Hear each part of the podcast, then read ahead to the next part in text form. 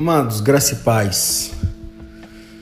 Mateus 26, 41, texto que todos conhecem, diz: Vigiai e orai para que não entreis em tentação. O espírito, na verdade, está pronto, mas a carne é fraca. Mais uma vez, vigiai e orai. A vigilância precede a oração. Essa é a frase que eu estou meditando durante todo o dia.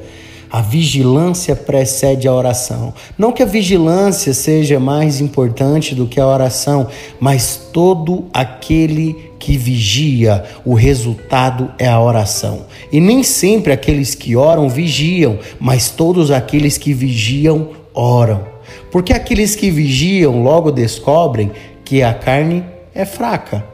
E aqueles que oram descobrem que o Espírito está pronto. Poderoso, né? Essa é a chave desse texto. Quem vigia descobre a falibilidade da carne. E isso é importante para nós, ainda nessa noite, descobrirmos. Porque quando nós reconhecemos o quão fraco a carne é, imediatamente nós anulamos o governo dela sobre nossas vidas. E eu quero convidar você a fazer isso ainda hoje, anular o governo da carne, anular o governo da alma sobre a sua vida, porque ela é lenta. Ainda ontem ministrei aqui na igreja o relato onde o profeta Eliseu ah, presencia um acontecimento talvez corriqueiro, natural, que foi o machado cair no rio. E quando o machado cai no rio, o profeta estava no espírito, irmãos, ele não estava na carne, ele não estava na alma.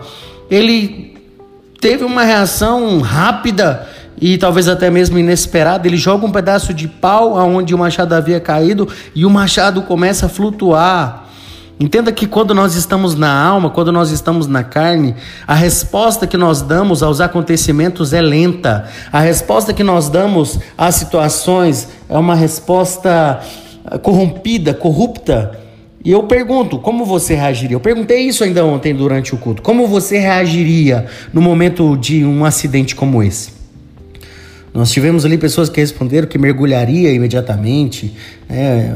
outros que negociariam um machado novo com o proprietário, ia parcelar, outros iriam dar o cano, talvez estão tão, tão na carne que talvez daria o cano no dono do machado.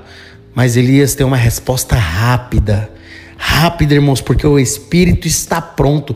Se quando a palavra declara que o Espírito está pronto, a gente deve questionar como assim o Espírito está pronto? Ele está pronto, seja para o que for a sua necessidade, seja para o ambiente, não interessa, ele está pronto. Ele tem uma resposta pronta e preparada, ele tem uma fala pronta, ele tem um comportamento pronto, o Espírito está pronto para todas as coisas, porque o Espírito é rápido. A resposta do Espírito é rápida e eficiente.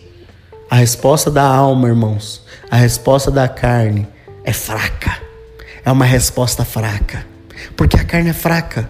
E se a carne é fraca, a resposta que ela dá, a solução que ela encontra, é uma solução fraca. E é por isso que há entre nós muitos que estão endividados, muitos que estão ah, doentes, muitos que estão ah, afastados de Deus, fracos na fé, porque eles estão fundamentados na carne, a carne é fraca. Mas e o espírito? O espírito está pronto, pronto para dar respostas, pronto para tomar decisões, pronto para fluir em outras dimensões. Então, em nome de Jesus, coloque a sua vida no governo do espírito, porque o espírito está pronto.